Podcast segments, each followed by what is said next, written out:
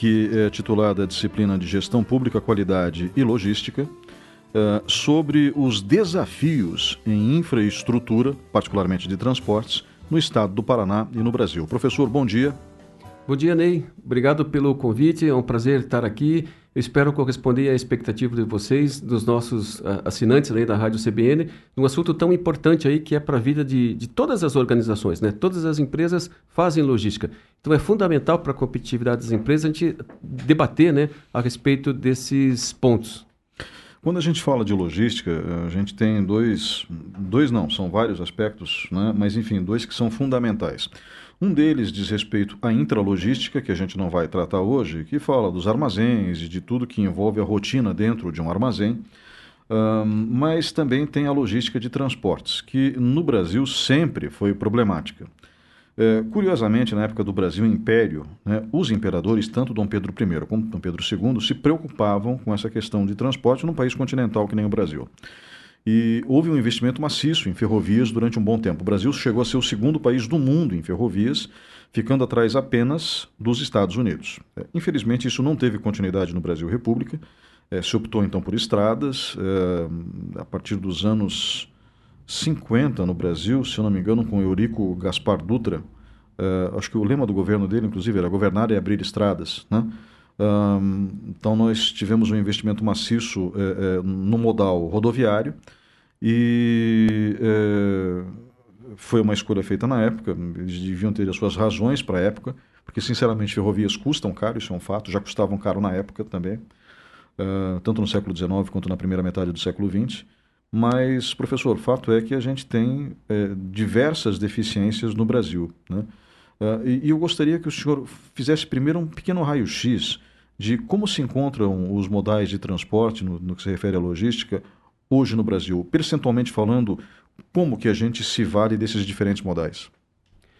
É, Ney, é, é importante, acho que, para a gente unificar para os nossos assinantes, né, dos, nossos ouvintes, ouvintes né? da CBN, é, muitas pessoas talvez não tenham noção do que, que significa a logística. Né? É importante daí a gente conceituar. Claro. Uhum. Então, iniciando, Uh, tem um dos conceitos que eu gosto bastante, que é o proposto por Novaes, que é um dos estudiosos né, da área, que ele diz assim que logística é, é todo o processo é, de planejamento, organização, direção e controle do fluxo de matéria-prima, lá da, retirada da natureza, é, de produto acabado, manufaturado, de dinheiro, de informações, do ponto de origem né, até, o, até o cliente, ponto final.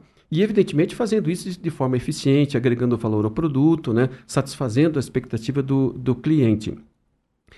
E com a evolução dos, dos tempos, com a globalização, esse conceito evoluiu para uma logística moderna. Então, o que, que, se espera? Claro que esse conceito ainda se mantém, né? mas o que, que se, se espera? Até por conta do advento do comércio eletrônico, por conta dos impactos que a pandemia trouxe, né? Então, é, a logística moderna preconiza a você ter um controle total de todo o ciclo de vida do produto, a flexibilização das operações, a maximização de, de lucro, minimização de custo, redução de desperdício. Como eu disse, com o advento do comércio eletrônico, você aí o cliente pede o Same Day Delivery, que é a entrega no mesmo dia. E daí as empresas estão se estruturando para poder articular, hum, é, estabelecer metodologias para que possa entregar esse produto o mais cedo possível para o cliente a partir do momento que ele disparou uma compra é, online. Né? Então, isso que, é, além do, do, controle total de todo o, a integração de todos os elos que compõem a cadeia de suprimentos. Então, isso é o que preconiza a logística moderna. Quando você pede para falar a respeito do nosso, de como que está o nosso modal, os nossos modais o, plural, né? Isso. A gente falando de logística, a gente tem que falar de cinco modais: o rodoviário, o aéreo, o hidroviário, dutos e, e ferroviário. Hoje, a matriz de transporte ela está desequilibrada. Como você mesmo disse, a base nossa é o transporte é, rodoviário. Para você ter uma ideia, 96% do transporte de passageiros é feito pelo modal rodoviário. E 61, 60, alguns, algumas estatísticas comentam 60, 61 de carga é feito pelo transporte é, rodoviário. Então, é, o ferroviário, daí, a matriz é 23%, hidroviário 11%, é, aéreo 0,5% e o duto 4%. E isto gera um desequilíbrio. E, e é uma das razões de nós, é, da ineficiência que o Brasil tem. Nós temos é, problemas gargalos em portos, em aeroportos, em rodovias, em ferrovias, e que dificulta o crescimento do país. É, Para você ter uma ideia, a, e aí fazendo uma comparação é, com os Estados Unidos, que é a primeira potência mundial, hoje nós temos de custos logísticos é, 12% do PIB. PIB Brasil é 1,8 de ano de 2022 é 1,8 trilhões de dólares. É, e o PIB dos Estados e o que os Estados Unidos gasta com logística é 8% do PIB. Só que o PIB americano é 23 trilhões de dólares. E o que, que acontece? É, por que, que estou comentando esses números? Por conta justamente daquilo que você iniciou dizendo do desequilíbrio da nossa matriz. Se, nós, se o Brasil tiver investimentos dentro dessa área e proporcionar um equilíbrio da nossa matriz, o que, que eu quero dizer com equilíbrio? É, não é parar de investir em rodovias, é você é, é, é, investir mais em ferrovias e hidrovias. Ferrovias, você investe para ficar num nível de 33% da matriz. E hidrovia em 29%. Onde que, onde que o impacto disso? A gente sai, Ney, de 12% do PIB de um custo para 5,2%. Mesmo. Professor, repita essa informação, porque as pessoas acho que não têm noção de quanto custa a logística no Brasil. Uhum. É, é, qual é o nosso custo em relação ao PIB hoje? É 12% do PIB. O PIB brasileiro é 1,8 trilhões, PIB de 2022. Né? Se a gente conseguir um equilíbrio, por que esse equilíbrio? Porque ferrovia e hidrovia é muito mais barato. Para você ter uma ideia, uma hidrovia ele é duas vezes e meio mais barato do, de eu transportar por uma ferrovia. E três vezes e meio mais barato do que eu transportar uma carga do pelo modal rodoviário. Então, as hidrovias estão prontas. Né? As hidrovias, os rios, a, a, a, o desenvolvimento do Brasil foi através dos rios. Claro que você precisa de, em alguns pontos, construção de eclusa, alguns pontos que você precisa eliminar a área de pedral, né, que daí dificulta a navegação. Você precisa, em alguns momentos, fazer uh, aumentar uh, o, o, eixo de navegação, aumentar o calado e a largura para a barcaça poder transitar pontes e ferrovia e, e você tem as, as, colunas, quando as pontes foram construídas, elas estão no meio do rio. E aí gera lentidão na, na, na, na barcaça para transitar e gera acidentes. Então você precisa fazer proteção dessas colunas para que um fluxo seja maior nessa área. E aí, evidentemente, investir em áreas de transbordo de cargas. Né? E aí isso é competitividade. Mesmo com a gente dependendo com toda essa infraestrutura que a gente tem, e ainda a dependência de fertilizantes, como você viu, a gente tem 60% de é dependente de fertilizantes. Nós tínhamos agora uma, um, um, uma dependência da Rússia da, da, compra de fertilizantes, que daí o Brasil é, conseguiu outros fornecedores, como o Canadá, por exemplo, e ainda a dependência de amônia. Então, com, com tudo isso, é, é, se a gente conseguir uma, um investimento nessa área, o Brasil, a competitividade do Brasil, ele seria muito maior do que hoje que a gente tem. O produto nosso estaria no mercado da Europa, nos Estados Unidos, muito é, competitivo em relação aos produtos é, concorrentes, né? É, é o, o, senhor falou então que se a gente tiver um equilíbrio uh, dentro de, dos principais modais, ou seja, é, ferrovias, hidrovias e rodovias, de um terço para cada um, a gente consegue diminuir o custo PIB com logística de transportes de 12% do PIB para 5,9%. 5,2%. 5,2%. Isso. É, gente, conseguem perceber o volume de dinheiro que isso representa? Ou seja, cai de 12% do PIB, que é 1,8 trilhão, trilhão. para 5,2%, menos da metade, professor. É. Exatamente. Só, só para você. É importante a gente é, fazer algumas comparações, né?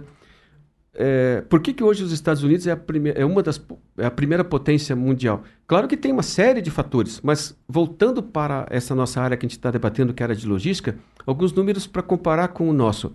Rodoviário. Nós temos a nossa malha rodoviária é 1 milhão e 700 mil quilômetros de vias. É, urbana, via rural, ruas, né? estradas, estaduais, federais, municipais. 1 milhão e 700 mil quilômetros. Dessas, Ney, 250 mil quilômetros são pavimentados. E olha só um número que é, é pequeno. 20, desses 250 mil pavimentados, somente 10%, ou seja, 25 mil é pista dupla. E aí você sabe o que, que pista dupla gera. Gera rapidez, menos acidente, maior segurança, menos multa, a flexibiliza a operação, é competitividade, o fluxo segue. Então, esse é um número nosso. Comparando com os Estados Unidos, eles, a malha deles é 6 milhões e 500 mil quilômetros. Você tem ideia de quanto disso é pavimentado? Não, professor. 4 milhões e 500 mil é pavimentado. Ou seja, o asfalto vai na porta da fazenda. Ele, ele, ele, ele chega na, a, a facilitar ao máximo o poder de, de escoamento da produção, lá daquele produtor no centro americano que, tá, que tem lá a soja, que está produzindo é, é, é, alimento, ele, ele, ele tem o asfalto na porta. Nós não, o produtor brasileiro não tem isto. É estrada rural, mal conservadas. Né? E, então, isso são, são todos entraves burocráticos em, em termos de infraestrutura. Ferrovias. É, nós temos 30 mil quilômetros de malha ferroviária no Brasil. Estados Unidos, 195 mil quilômetros. Alemanha, que é o pulmão da economia europeia, tem 45 mil quilômetros de ferrovia. Você veja, compare daí a dimensão. Estados Unidos é, é, tem próximo em termos de extensão territorial, a Alemanha bem menos, mas é uma das principais economias mundial. Mas veja o nível de investimento nessas áreas. Hidrovia, por exemplo. Nós temos é, no Brasil são 68 bacias hidrográficas que nós temos. E aí, disso, são 63 mil quilômetros de rios navegáveis que nós teríamos condições de explorar isso. O rio está pronto, né? Só que nós exploramos é, um terço, dá em torno de 20 mil quilômetros de rios navegáveis. Aqui, dentro do, do, do, Paraná, nós temos uma das principais, que é a, a hidrovia Tietê-Paraná. Ney, ela tem 2.400 quilômetros de extensão. E, e, e, com todos os entraves que tem na, na, na hidrovia, nós transportamos por ela 10 milhões de toneladas ano se aqueles problemas que eu comentei com você de aumentar o calado, eh, aumentar o, o, o, eixo onde a navegação, a embarcação transita, se você fazer a proteção de, dos pilares das pontes, você teria condições de transportar o dobro disso de capacidade com pequenas obras. Então, passa pelo planejamento estratégico do governo e melhorar essa infraestrutura. Condição existe, basta vontade política para que isso aconteça. Professor, o, o senhor falou das pontes. Né? É, infelizmente, as pontes não foram pensadas para hidrovias no Brasil. Isso é uma falha, do meu ponto de vista, grotesca em termos de visão de futuro. Nos Estados Unidos, o processo era contrário. Uh, ou seja, desde sempre eles se preocupavam com a questão das barcaças navegando pelos rios. Vamos falar um pouquinho é, dessa proteção que o senhor falou nas colunas. Essa proteção seria suficiente é, para que as barcaças passassem ou a gente precisaria construir outras pontes, ou seja, demolir as atuais e construir novas? Não, eu acho que você consegue, as, as existentes, você consegue é, realizar proteção, fazer um, uma sinalização, colocar uma estrutura para que não haja o choque uhum. né, da, da embarcação. Evidentemente que quando elas foram projetadas, a muitas décadas atrás, uhum. não se pensava, era que como você comentou no início do programa, o investimento era prioritário para o rodoviário. Então, as, as estruturas, os alicerces, eram no meio do rio. Hoje, as novas pontes têm, obrigatoriamente, tem que se pensar em colocar elas nas laterais ou fazer um vão central que permita a, a, por onde a embarcação passa, que aquele local fique livre para que a, as barcaças possam transitar. Então, as novas pontes, obrigatoriamente, já com os, os, trabalhos de engenharia já são pensadas nesse, com esse viés, né? É, aqui no, no Rio Iguaçu, acho que a gente teve uma época em que as barcaças eram utilizadas para transportar erva mate.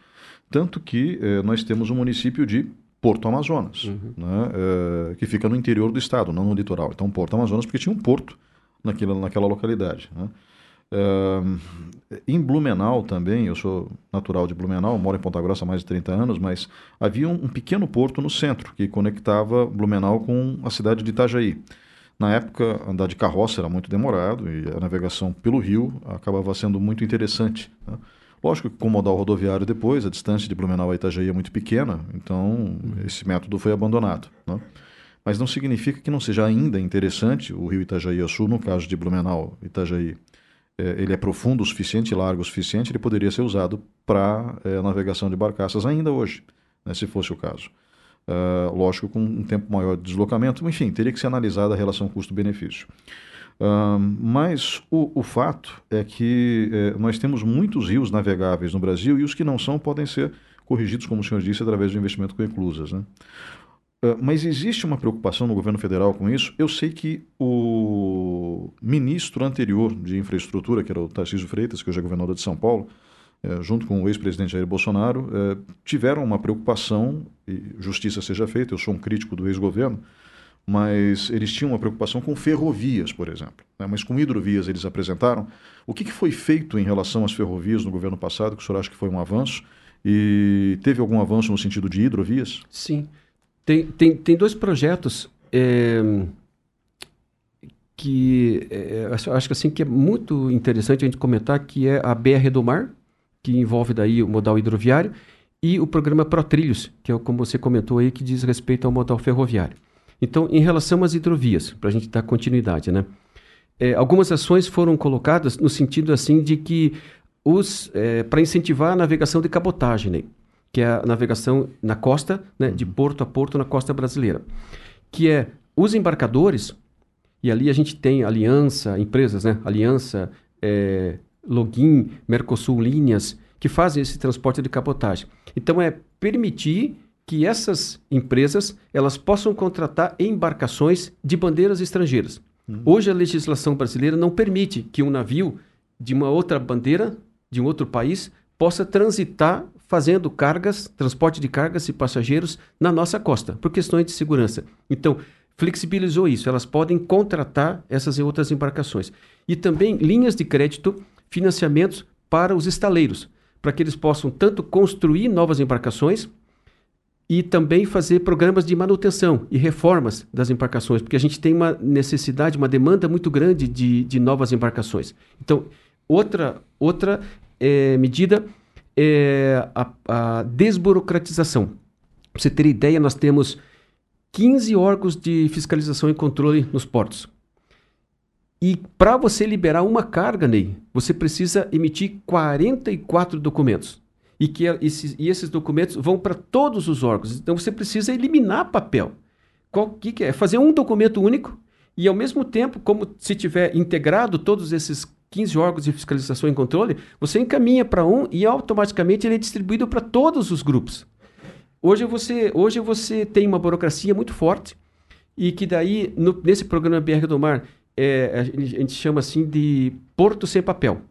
Que a finalidade, como eu disse, era desburocratizar. E isso dá ganho da competitividade, da rapidez no desembaraço da carga. Com relação às ferrovias, foi estabelecido o programa ProTrilhos.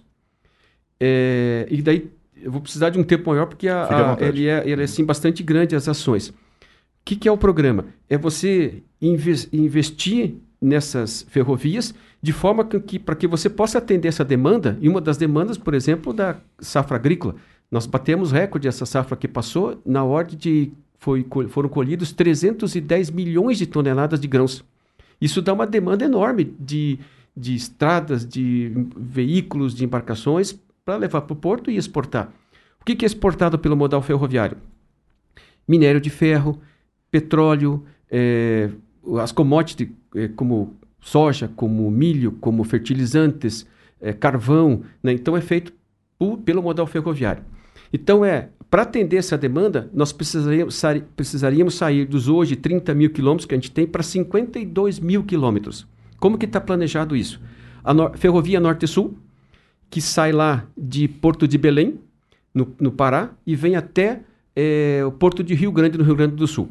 Passando ali por é, Pará, evidentemente, né? Tocantins, Goiás, Minas Gerais, São Paulo, Paraná, Santa Catarina e Rio Grande do Sul.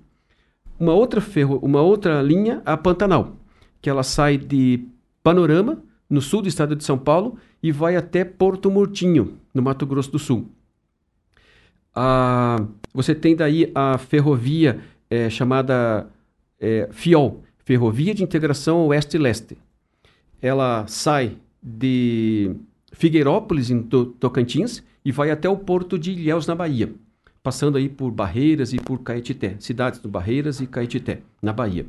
A outra é a FICO, Ferrovia de Integração Centro-Oeste. Sai de Campinorte, no estado de Goiás, e vai até Vilhena, em Rondônia. Aí nós temos outras, estou é, montando o esqueleto né, do que está se pensando para de investimento, de construção nesse, nesse modal. Aí nós temos também a Ferroeste, que é aqui no Paraná, e a Ferrogrão. A Ferro, Ferrogrão, Ney, ela sai de Sinop, no estado de Mato Grosso, e vai até Porto Fluvial de Miritituba, no Pará, que fica ali no Rio Tapajós. É uma estação de transbordo, onde a carga sai da ferrovia e vai para a barcaça, e daí ali ele segue por hidrovia até os portos do Arco Norte, que é os portos de Barcarena e no Pará e Santana, no Amapá. São 930 quilômetros dessa ferro, ferrogrão e ela vai, é, para você terem uma ideia, ela vai margeando a BR-163 e ela, a, a, uma vez implementada, ela vai proporcionar uma redução de 30 a 40% no custo do transporte nesta, região. E aí, qual o objetivo? É, ao invés dessa produção ali do Mato Grosso, Goiás, vir descer para o Porto de Santos, Porto de Paranaguá, ele sobe e, e por ferrovia e por, e por hidrovia para o Arco Norte para exportação. Europa, Estados Unidos. E aqui no Paraná nós temos a Ferroeste, que é um dos, um dos maiores empreendimentos recentes no, no, no Brasil, no Paraná. São é, 1.500 quilômetros de ferrovia novas, que sai lá de Maracaju, no estado de Mato Grosso, entra, no é, entra aqui no Paraná por Guaíra, fronteira ali com Paraguai e Mato Grosso, vem até Cascavel. De Cascavel, Ney, sai dois ramais, um para Foz do Iguaçu, porque daí você tem a, a, o canal com o Paraguai para exportação de toda a produção de, do Paraguai e outro ramal desce para Chapecó. Por que Chapecó? Por conta da exportação de carnes. Hum. Ali reúne frango, principalmente suíno. frango, suíno naquela região. E daí, de dois ramais, sai de Cascavel, um para Foz e um para Chapecó. Daí de Cascavel, ela segue para Guarapuava, não vem a Ponta Grossa. Ela desce para o sul do Paraná, direção a Lapa, segue uh, para a região metropolitana de Curitiba, passando ali por Campo Largo, eh, Araucária, São José dos Pinhais e desce a Paranaguá. É um investimento de 44 bilhões de reais. Então, a, a, isso é o que, o que se pensa, o que está se, se estruturando em termos de investimento em, em ferrovias e em hidrovias, como você comentou. Oxalá que, que a gente consiga. Essas obras todas estão em andamento. Elas estão acontecendo. Evidentemente que precisa você você ter é, é, buscar investimentos é, internacionais como também investimentos nacionais. O Brasil está fazendo isso. Uma das formas ele ele em, em 2014 ele inaugurou um escritório em Pequim, um escritório onde tem ali embaixadores, representantes brasileiros que tem o, o propósito de apresentar esses projetos para os investimentos, os investidores internacionais. E um outro escritório avançado na Alemanha. Por que na Alemanha? Por conta de ser um berço da economia, é o pulmão da economia europeia, e ali você teria, está no centro, né? E aí você é, divulga todos esses projetos com o intuito de buscar investidores internacionais para essas obras. Existem mais de 80 é, projetos de construção de ramais de investimentos internacionais para entrar dentro desse, desse esqueleto. Esse esqueleto é via governo federal. Mas outras empresas podem se ligar dentro dessa estrutura toda que eu, que eu te falei, que é a Norte Sul, a Pantanal, a FIOL, a FICO e a Ferroeste e a Ferrogorão. Então você seria, você vai montando uma malha. E seriam outros ramais de empresas particulares se, se conectando nessa, nessa malha principal para que elas possam escoar a sua produção saindo da rodovia para o modal ferroviário. E daí direcionando para os portos, né? O senhor falou que só na Ferroeste dá 44 bilhões de reais. Existe um cálculo de quanto se investiria em todas essas ferrovias? Ah, ah, eu, eu, acho, eu acho que tem, mas eu não tenho esse número. Esse número deve, a gente deve encontrar no Plano Nacional de Logística e Transportes. Hum. Seguramente tem. Eu não tenho como te, te dizer agora esse, esse valor. Mas a, seguramente se a gente vê o plano, a gente vai encontrar hum. ali esse dado. Não, eu estou lhe perguntando porque a gente está falando de 44 bilhões em 1.500 quilômetros é, aqui no Paraná. É, né? O investimento é enorme. É, exato. Então, assim, é, levando em consideração os milhares de quilômetros que estão é. sendo é, envolvidos nesse projeto. Só, só aqui é 1.500 quilômetros. A Pantanal é 700 quilômetros de, de via.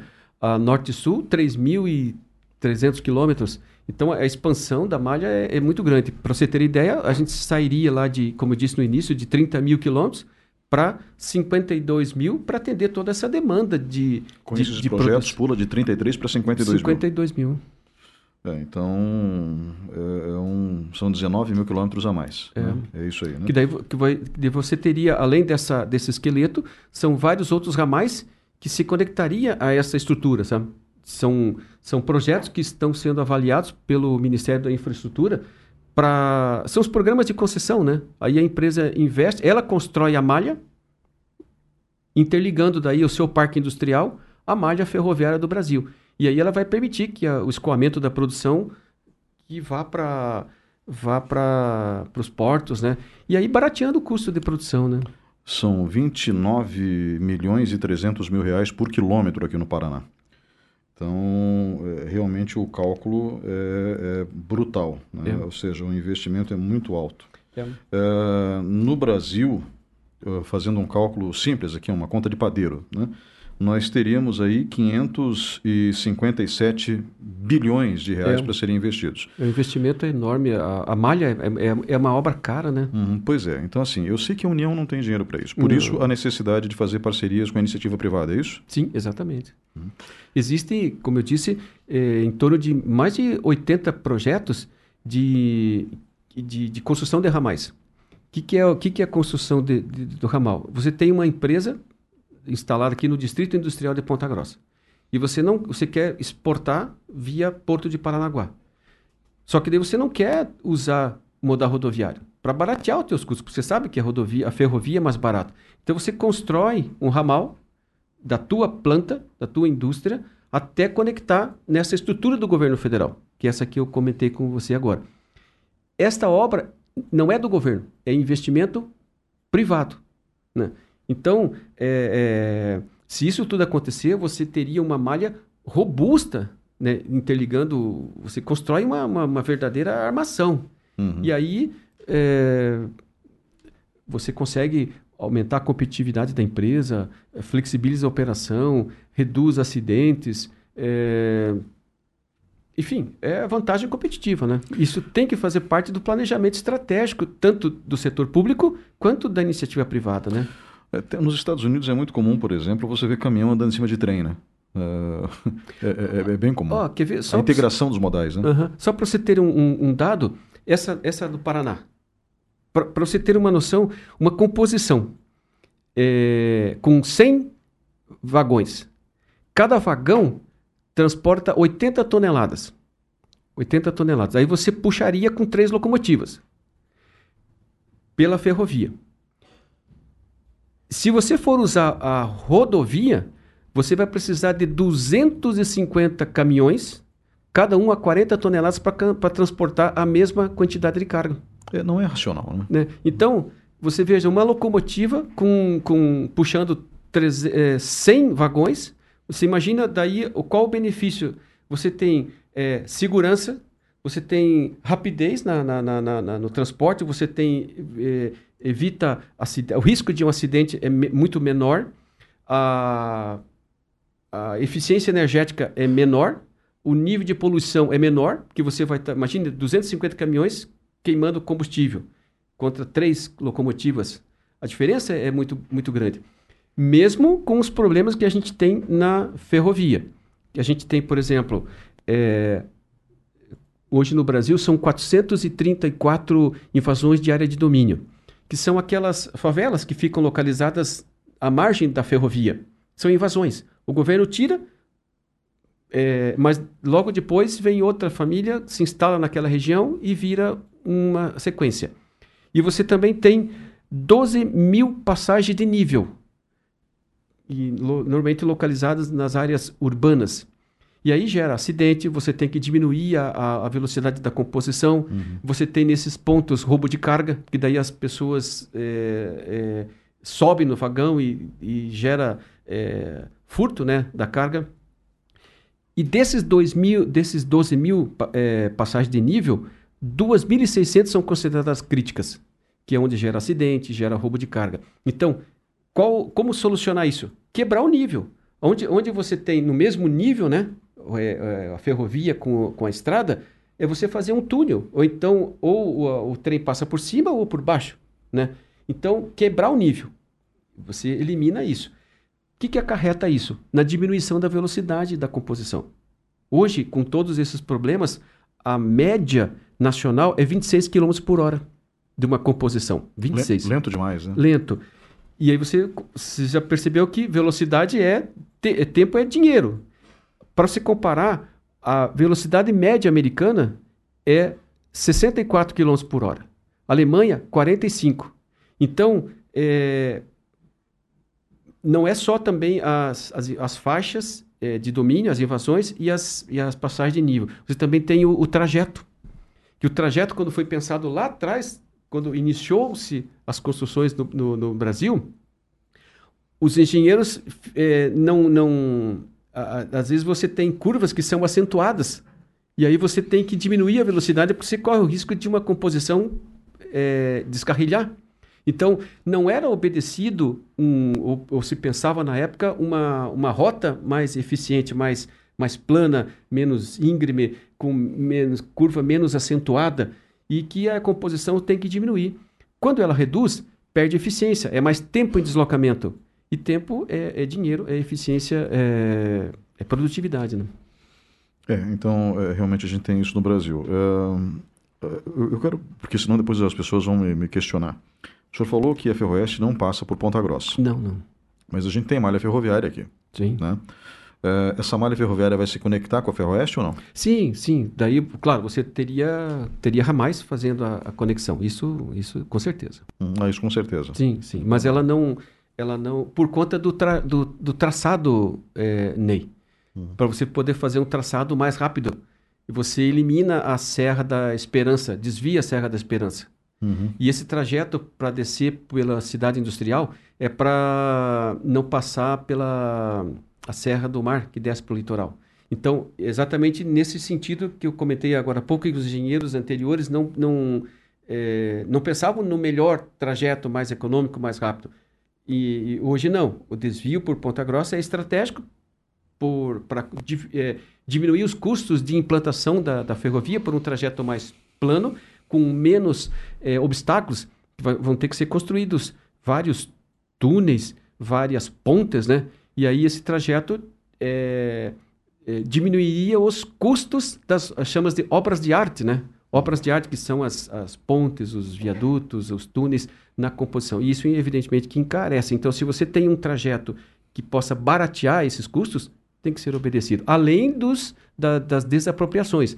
Das áreas onde vai passar, você vai ter fazendeiros, você vai ter área, alguma área é, urbana que passe e você vai ter é, trechos que, você, que o governo vai ter que desapropriar.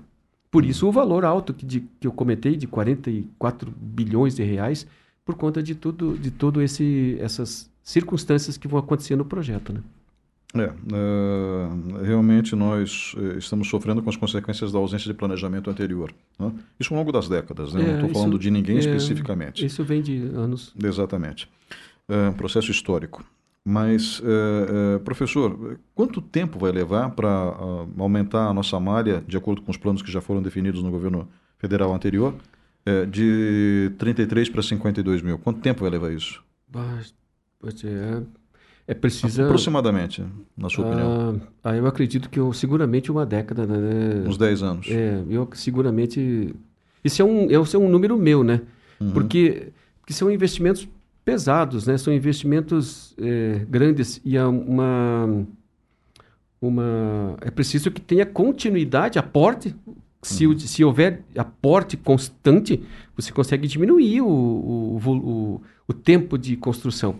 Mas sempre uma ferrovia, ela é mais, ela é uma obra mais demorada para ser construída do que a rodovia. Uhum. E a e a hidro não. A hidro os rios estão prontos, né? Estão prontos, então são pequenas obras.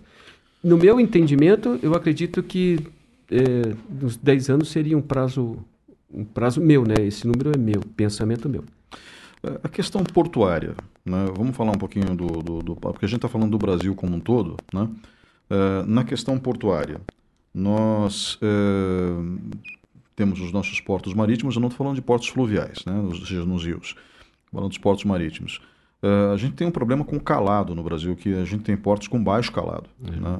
Eu queria que o senhor explicasse isso um pouco para o público e como isso dificulta a entrada, por exemplo, de grandes navios do Brasil. É. Hoje nós temos no território nacional, são 34 é, portos públicos e 130 TUPs, que nós chamamos, é, terminais de uso privativo. Hoje uh, nós temos o que as em torno de 16, 17 metros de profundidade, nos, nos, nos mais, é, nos, onde o calado é, é maior, né? tem grande outra, outras, outros portos tem menos espaço, né? O que, que é o calado? É, é a altura, né? Que o, o navio pode entrar no canal de navegação e no cais, aonde ele atraca para carga e descarga. Então é a profundidade que o, ali você tem no leito, né? Para que não gere é, esbarra, que o navio possa esbarrar. E aí, evidentemente, ele ficaria é, travado, é, encalhado. encalhado né? Então, hoje você tem é, os, os principais navios de 400 metros de comprimento não conseguem atracar nos, nos portos nacionais por conta de, de, de não ter um calado suficiente, é, é, porque são navios gigantes, né?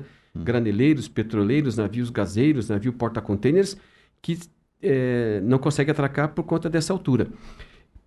Como resolver isso? Dragagem, tanto do canal de navegação, por onde o navio entra, no porto, e no, e no, no próprio é, cais. São obras caras, e obras que têm que ser feitas constantemente. Porque com o movimento, você, você tem a barcaça, você instala a barcaça do lado, você draga aquela, aquele lodo, né? mas com o movimento das marés, Ney, ela vai trazendo sedimentos. Uhum. Então você tira hoje e com o movimento das marés vai trazendo areia, sedimentos e vai sendo depositando ali naquele local. Então, constantemente, é, você tem que ter investimentos do governo federal para fazer essa dragagem. Ah, um projeto que eu acho que é muito bacana, que é no porto de Rotterdam, na Holanda. Eu, eu gosto de fazer essas comparações para você ver como que é o, o, o país pensa estrategicamente. É, e que isso tem que ser, uh, que, que, tem que acontecer conosco também. O que, que o governo holandês é, fez? Durante mais de 400 anos, a Holanda era assim, era vitrine era, tinha liderança no comércio marítimo. E durante 150 anos, ela era líder, era no primeiro lugar no porto na movimentação de cargas, e ela é responsável, o porto de Roterdã fica no norte, na, no Mar do Norte. E ele é responsável por abastecer de produtos e serviços ali em torno de 500 milhões de europeus. Só que com o crescimento dos portos asiáticos, principalmente o porto de Hong Kong na, na, na China, ele foi, e, e por conta da movimentação de containers, ele foi perdendo essa hegemonia. Só que a Holanda não tinha por onde expandir o seu porto, continente, terra. Sabe o que eles fizeram? Avançaram para dentro do mar. Eles contrataram um navio, é um navio de dragagem, que é o Vox Maxima, que é o maior navio de dragagem do mundo, e com mais outras 10 embarcações. Esse navio ele vai a 9 quilômetros no Mar do Norte, ali do continente, 9 quilômetros para dentro, onde tem uma areia densa. E que ele, ele colhe essa areia, pulveriza o fundo do mar, colhe essa areia, suga, e essa areia vai para dentro da tremonha. Tremonha é uma, um porão do navio. E daí ele, ele quando a tremonha enche, ele vai, volta para o continente e, expulsa aquela, aquela areia através de canhões e vai formando, vai aumentando o continente, vai formando uma nova área. Eles estão expandindo uma área Ney, de 4,8 quilômetros de extensão por 4 quilômetros de largura, construindo novas docas.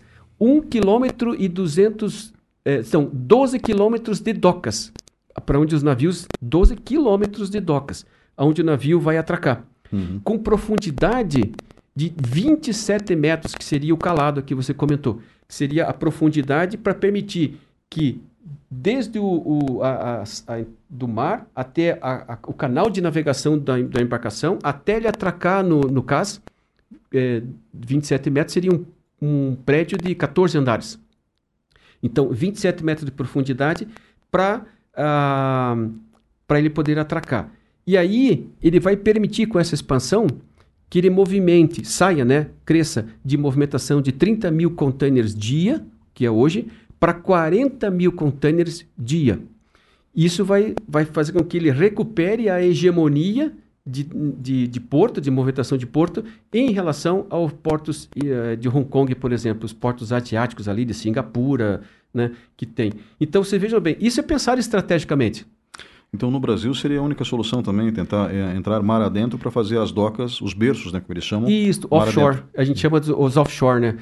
Aí você teria os berços em formato de T, em formato de F, em formato de L, que daí você, você vai mar adentro, faz um, a, a ponte ligando é, esse onde estaria o, a, a, essa plataforma, e aí você permitir que um, um calado maior, né, você vai até um, uma profundidade maior e permitir que navios com, com maior capacidade possam, possam atracar. Isso que é, é, é uma saída, né?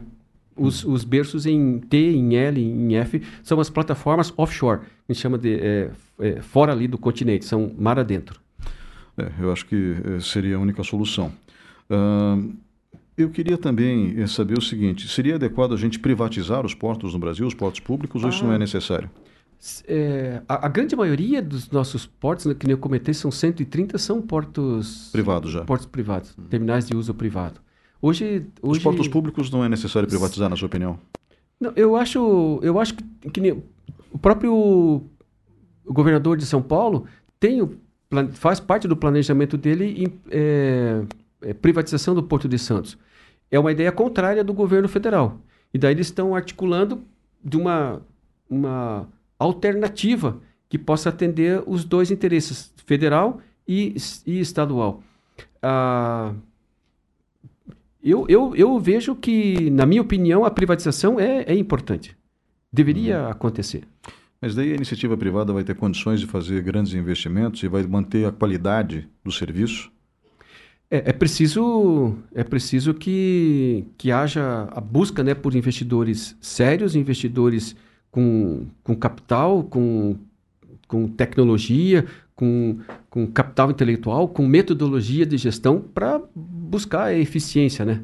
Ou seja, não basta só o preço, né? Não, não. É, eu, eu vejo que tem uma, é um conjunto de fatores. Você precisa ter tecnologia, você precisa ter metodologia de gestão e você precisa ter a, a capital intelectual né? e inovação. É, isso é, é, fundamental.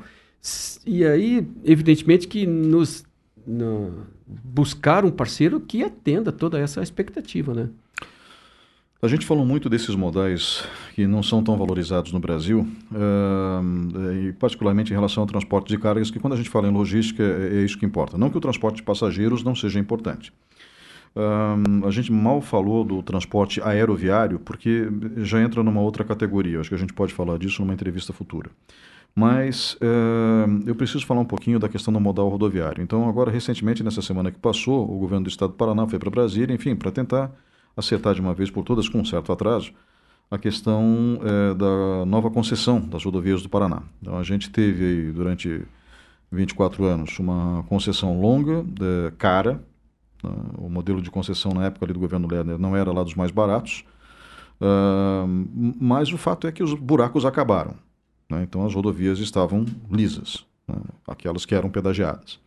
Nós tivemos agora nesse ínterim eh, eh, o DR fazendo o melhor que podia, mas infelizmente não conseguindo fazer as contratações em tempo hábil, acho que por uma questão de burocracia estatal, as causas devem ser verificadas na sequência mas a gente teve o retorno dos buracos, o que é sempre problemático, ainda mais para pessoas que não estavam mais acostumadas com esses buracos.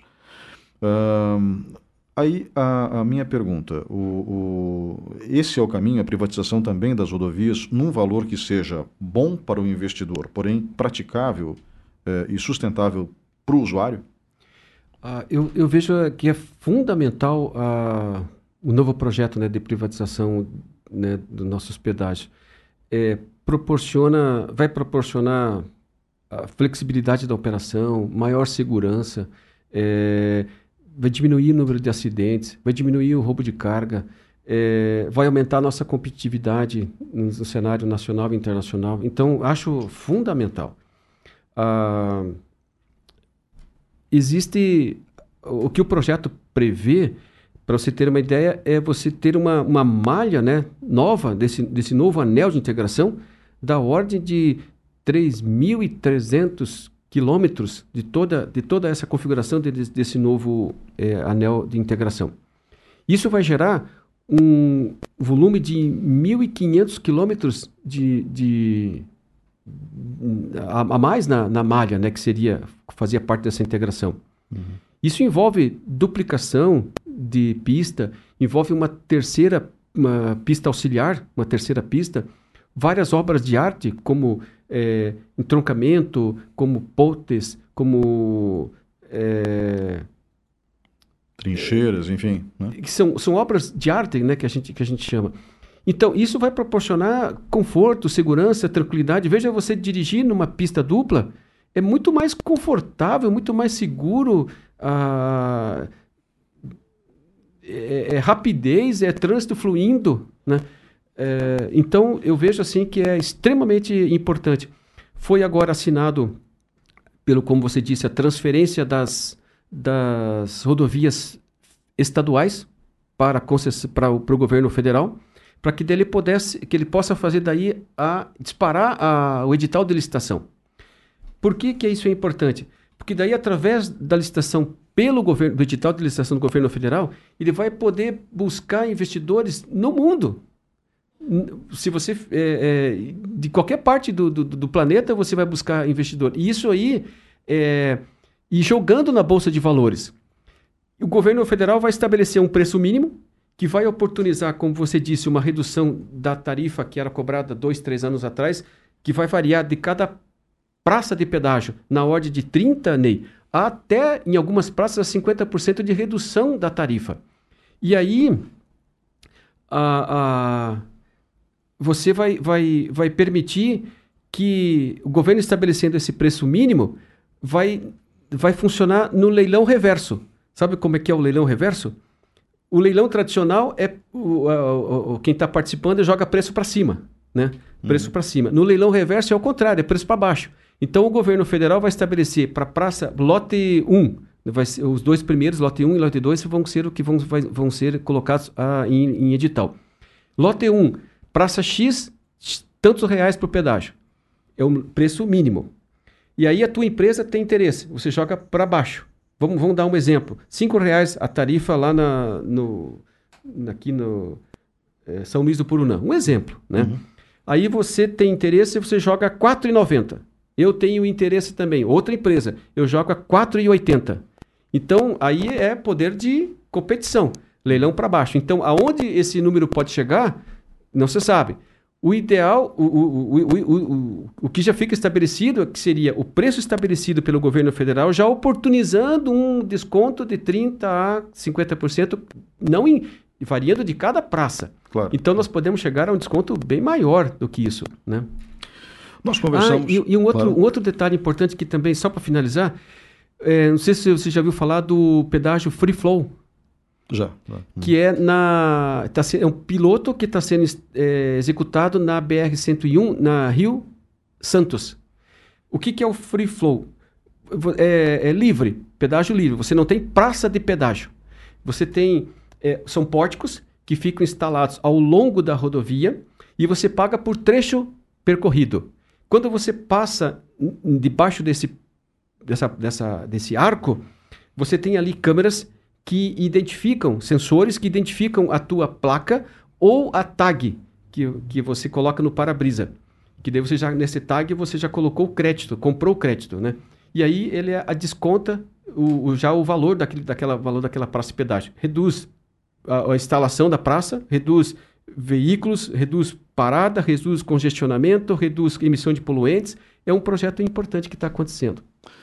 Muito obrigado pela colaboração final. Nós conversamos com Balduir Carleto, professor formador nos cursos de Educação à Distância da Universidade Estadual de Ponta Grossa, na disciplina de Gestão, Qualidade e Logística. Professor, muito obrigado pela sua presença ao vivo hoje aqui nos estúdios da Rádio CBN. Ney, eu que agradeço aí a oportunidade, obrigado pelo convite eu espero ter dado uma pequena parcela de contribuição para o ouvinte da Rádio CBN, né? Uma rádio que eu, que eu gosto muito e, e, de, e é um prazer estar aqui compartilhando conhecimento com vocês. Muito obrigado pelo convite. Eu que agradeço. Comigo na técnica Marcos Andrade, meu nome é Ney Herman, direção de jornalismo Ricardo Silveira, direção da Rádio CBN Roberto Mangruel. Um excelente fim de semana.